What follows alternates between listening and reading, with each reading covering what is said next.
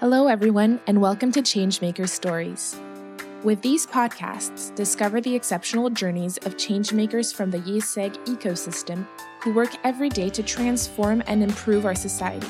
Covering social, economic, climate, and technology related issues, this podcast will inspire you to act in order for you to become a changemaker too.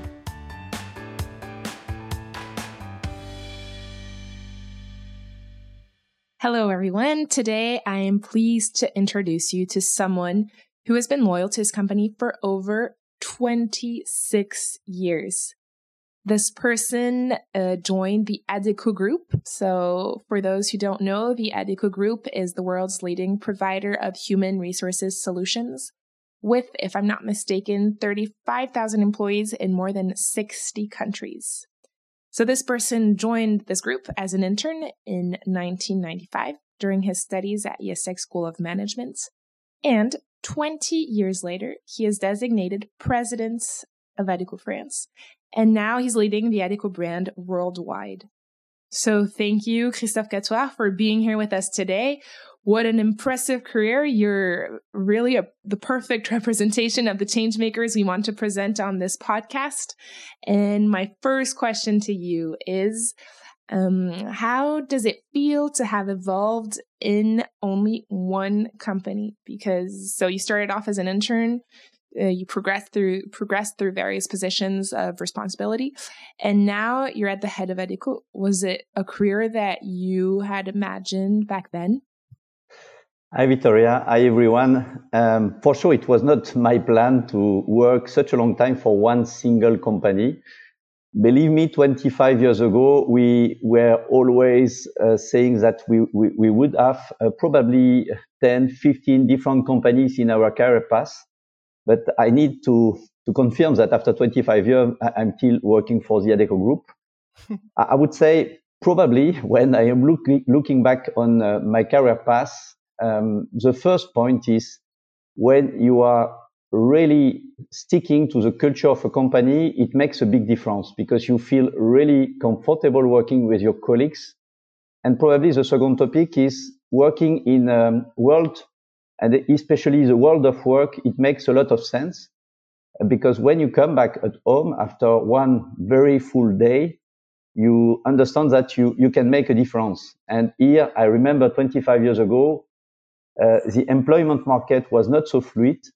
It, it, was a difficult market, especially for, for some people to include in this market, uh, not for IÉSEG, but probably more for people without any diploma. And that, that was really like a mission for me. And after 25 years, I, I have still the same energy and enthusiasm to work for this company and this industry. Oh, that's great. And um, as you said, so people tend to change jobs a couple of times in their career.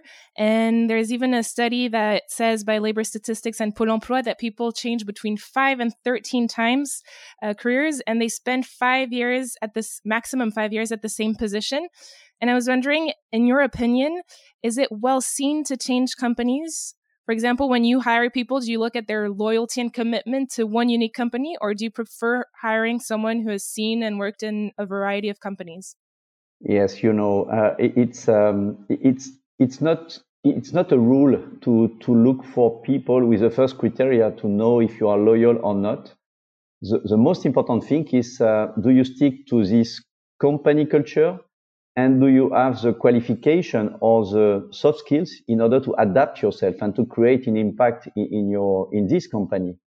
And having built in france uh, and uh, now in in worldwide uh, a recruitment company which called spring and Badenoch and Clark the first topic is really to understand what will make the added value you will bring to the company and for the leader I am now, probably what you try to take into account, and here it also meets your question, is to try to, to find some diversity in your, in your team, to have people with a lot of loyalty, knowing perfectly the industry, knowing perfectly the, the environment, and at the same time, having people having a, another mindset, probably having another filter also to assess the environment and the opportunities you have in order to manage your business and here, this diversity is probably the rule. And that's why it's important to have loyal people, plus people with uh, an impressive track record in terms of number of companies and more and more uh, number of geographies also. Okay.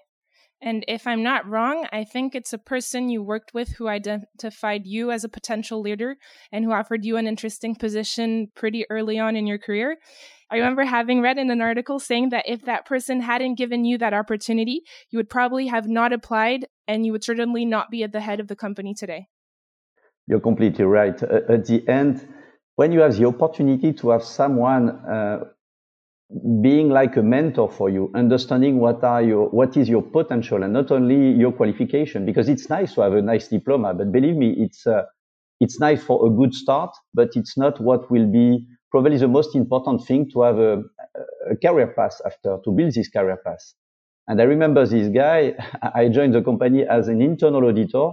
And after two years, he asked me to become an area manager to take in charge 20 branches, 100 people, without having any experience in terms of management and in terms of uh, sales.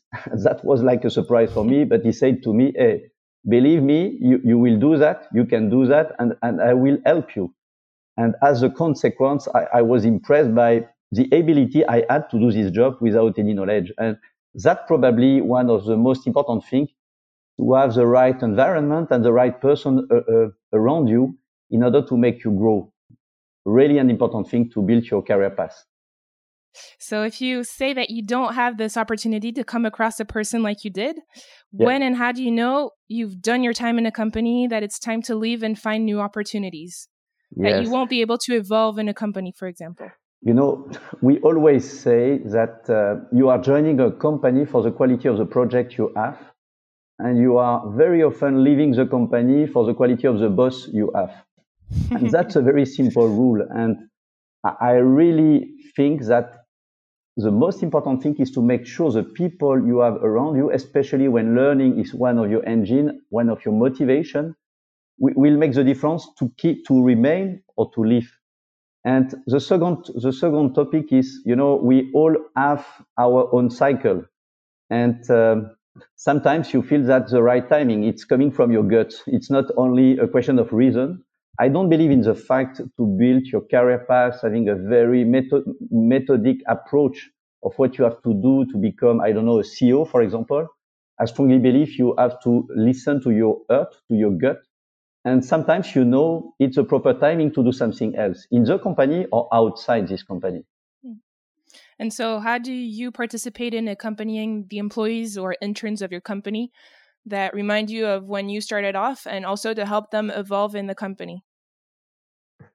Here, it's a question of uh, first uh, having some time to dedicate to those to those people because uh, uh they they don't know sometimes what are what is their potential and what are their limits. And um, what is good is to give a lot of feedback, what we call the coaching uh, and the mentorship. Um, another another topic is also to experiment, not to to have to be afraid sometimes to experiment, to test, sometimes to fail. Uh, if you learn from your failures, it's not a problem. And especially when you do this job with a guy taking care about you, being also accountable for the performance you have. And in my career path, I had this, those experiences, some successes for sure, but also some failures and the opportunity to have the opportunity to leverage what I've learned from that has probably really accelerated my career path. And when you are in your comfort zone, you learn less and probably your level of maturity is less important because maturity, professional maturity is coming from the number of experience you have, the number of challenges you have to face with and less about the number of years you are working for a company or just professionally speaking, the number of years you have in your, in your career path. That's true. And you you even launched uh, the CEO for one month. Can you talk to us a little bit more about that? Yes, that's a perfect, uh, I would Example. say, uh, a proof of concept. I would say because this idea comes from the fact that many companies have difficulties to give responsibilities, and especially the large one, uh, to give responsibilities to, to youth because they say, okay, if you don't have experience, if you didn't do the same before, uh, it's a risk uh, to give you this responsibility. But the reality, it's an opportunity. it's an opportunity provided you put people in front of a, a, challenge which makes sense in order to get the motivation because motivation is really important here. Again, something probably linked also to the gut feeling. And what is impressive with CEO one month each year is plenty of candidates discover that they, they have no limit. And uh, especially when you have the last assessment in front of 10 CEO uh, representing very large companies, not only French one. Uh, at the end, sometimes you are impressed, you are able to deliver a very good performance in terms of interview, even if the stress is on top. So CEO one month is a great proof of that. And that's why uh, year after year, we are doing this, uh, this event since uh, seven years now. And we have recruited plenty of people because we have discovered a lot of potential. And it's not a typical recruitment process. And that's the reason why it works. Okay. And do you have other examples of reverse mentoring like this that could work in uh, companies? Yes. Uh, I, I, would say, you know, seven years ago, um, Accor launched what we call the first Shadow Comex, and we did the same one month later. And after seven years, we, we had experienced seven advi- what we call advisory board. And what is nice, it's coming from an experience I had with IÉSEG. I was working as an advisor, senior advisor for an association. And uh, students were asking a lot about our experience, ability to keep some distance with, with some uh, topics and, and to get some advices. And I say to myself, that's nice, but uh, I think my filter is not exactly the same as those as those students, and that's why taking this uh, uh, this experience into account, we have launched this first Shadow Comex seven years ago, and each year now, each time we have a board. At the same time, just after we have um, an advisory board, and, and, here we have young people under 30 years old um, having exactly the same agenda to to revisit, I would say, but also to manage the assessment of the decision made by the board some days before. And believe me, in terms of feedbacks, it gives a lot, not the truth, but another filter. And at the end, to make your decision, the best decision, you have not only one filter, one audience, but two filters, two audiences. And that's probably another experience like the one of CEO One Month. Okay. Very interesting. Um, what is your driver? What makes you wake up in the morning and lead 35,000 people every day? My first driver is to learn. Uh, you know, now I'm the president of a very large company, but it, it was not my, my ambition to get this job. What I wanted is to change my job each time I feel it was the right timing to do that. I come back to your previous question. I don't know. It's like a, a chemical, uh, a chemical feeling. You know that it's time to do something else. And I have learned a lot. Sometimes going from a large, uh, a subsidiary of our group to a smaller one. Sometimes creating a new business unit like, like the one we have built in France uh, 15 years ago, Spring, uh, which is a, a recruitment uh, uh, recruitment company. And so it, has been probably instrumental in my lo- loyalty. The second one, and this one is probably more um, in my intimacy with this uh, this group, is to to feel that each day you have the opportunity to impact life of people because finding a job, whatever again the qualification you have or whatever the uh, what you have built before, um, it's something really really impressive. Uh, and I know that uh, when I visit a branch, whatever the city, sometimes it's very rural city, small villages working for a factory or for uh, a service activities, uh, we have the opportunity to give a job to plenty of people. And during a long time, I had the privilege to help and support. Now I have the privilege to, to create the proper environment to make this, uh, I would say, purpose alive for each of our colleagues and even if it's not always really easy, like during those 12 last months, this crisis has been really, really impactful in terms of employment. It's really something which makes me really proud about what we are doing, but also I feel really pleased to do this job. And I have a lot of energy each morning. So mm-hmm. that's really the second topic uh, which makes me really happy uh, to work for, for Adecco Group. That's great. And with the digital era and with the COVID crisis, as you said, we can already see changes in the workplace. And with the new ways of working, like freelance telecommuting, what's the future of interim and even your vision of the future of work? Yeah, that, that's nice because this crisis has not created a huge uh, uh, change in terms of direction, but uh, I would say it has really accelerated the rhythm of the, of the transformation. And, and that's a big change here. Uh, I will take a first impact. Before the crisis, you know, we were talking a lot about gig economy, freelancing, uh, in France, auto entrepreneur. And it was like a, a new world of work with flexible workforce. People, provided you have the qualification to choose who were chosen their, their, their company, and it was uh, mainly uh, driven by the quality of the project and not by the security of the contract. And I would say during the crisis, it has been really accelerated. Accelerated because for sure companies needed to have more flexibility than before because uncertainty is really the driver of the economy now and probably during a long time after this crisis. But what was more surprising is to see more and more people pleased to work in a short-term contract, provided the company propose them a nice project, but also reinforce their employability. And this employability is probably the key word here.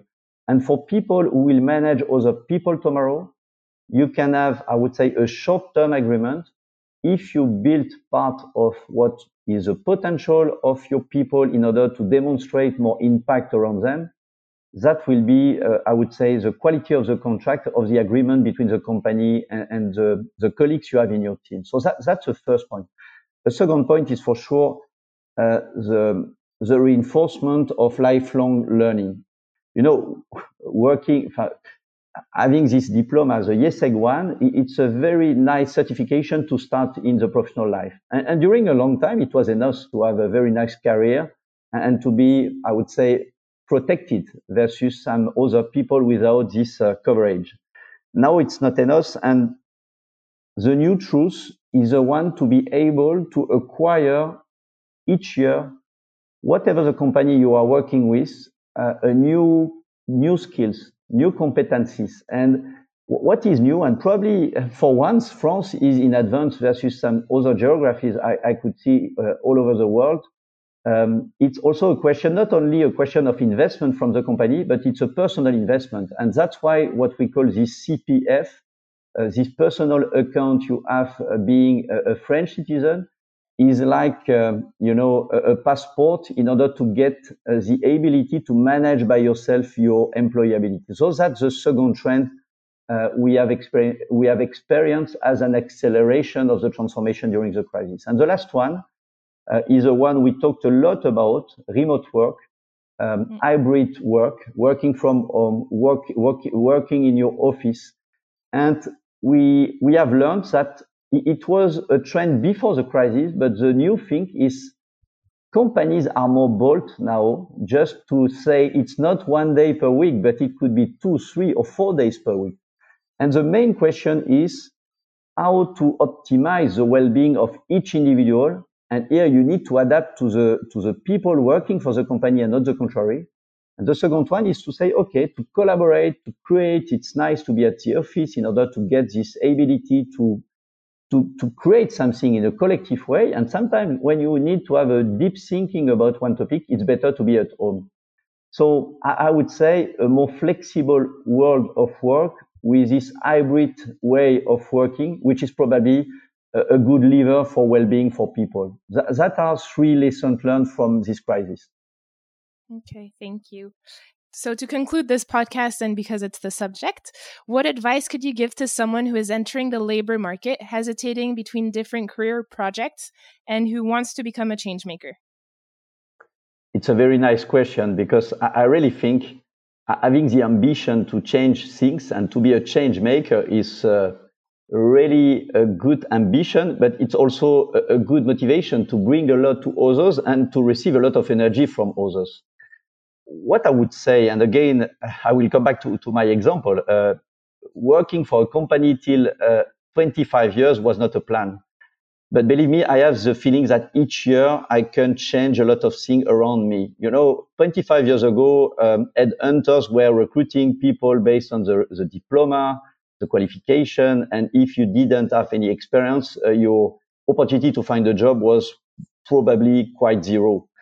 Um, after 25 years, without changing everything, it, because it's a long trend, now we are, we are able to build, for example, our own school uh, what we call the CFA recruit in a different way in order to manage a recruitment process based on the potential, based on the soft skills. So th- that's, I would say, one of my pride after such a long time. And for you to enter in the uh, employment market, we talk a lot about the sense of what we are doing. And the question for you is, where do you want to put the sense of what you are doing? what could provide the company or the boss you have in front of you in terms of how to change i would say the world because dream especially mm-hmm. when you are young it's uh, hopefully something you, you need to have in your mind and that's the reason why when you will have your first interviews when you will meet your first uh, potential boss ask some question not about the logistic of the job not about only i would say the induction plan but ask to the guy in front of you, what's your, what's your dream? What's the dream of your company? And why do you think I, I should work for you? And why should I work for this, for your company? And you will see, you will see sometimes in front of you people having the, their eyes shining a lot because here that's the, the true question. They, they will give you the, their truth. And after you will stick to that truth or not, after it's uh, your personal uh, assessment, I would say. But here, it's not a question of building in a very artificial way in a career path. It's a question of motivation. It's a question of personal ambition, but it's a question also of, yes, I want to change things. We are not, we don't have exactly the same skills to do that. And that's the reason why there's a place for everyone. But probably you have to find your place. And this question is probably more instrumental than any others. That would be my advice here. Thank you very much for this very good advice. And thank you very much for your time and for sharing your experience with us today. Thank you, Victoria. Thanks for sharing this moment with us. We hope that this episode has inspired you and maybe even encouraged you to change things at your own individual level. Changemaker Stories is available twice a month, in French at the beginning of the month and in English mid month. So stay tuned and subscribe to our channel. Changemaker Stories is a IÉSEG School of Management and IÉSEG Network podcast produced by ECO Studio.